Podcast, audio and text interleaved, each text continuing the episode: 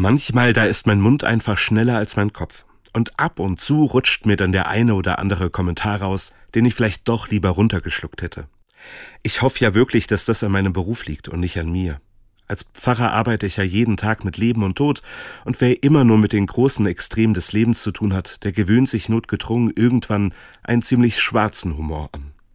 Als mir dann bei der letzten Konfistunde mal wieder so ein richtig böser Spruch rausgerutscht ist, da hat ein Konfirmand mich fassungslos angeschaut und gesagt, boah, ey, Herr Gutgesell, du bist echt salty.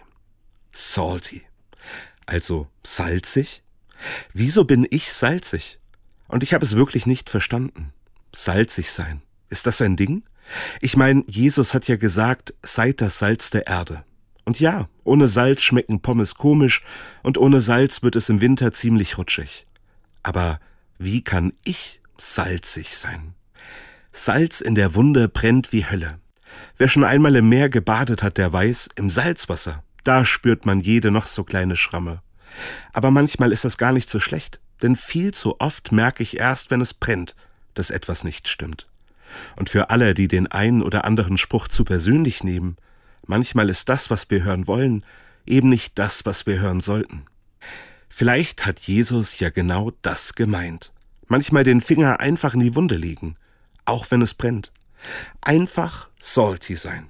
Vielleicht ist es ja wirklich ein Ding. Nicht, dass es am Ende doch an mir liegt und ich einfach komisch werde.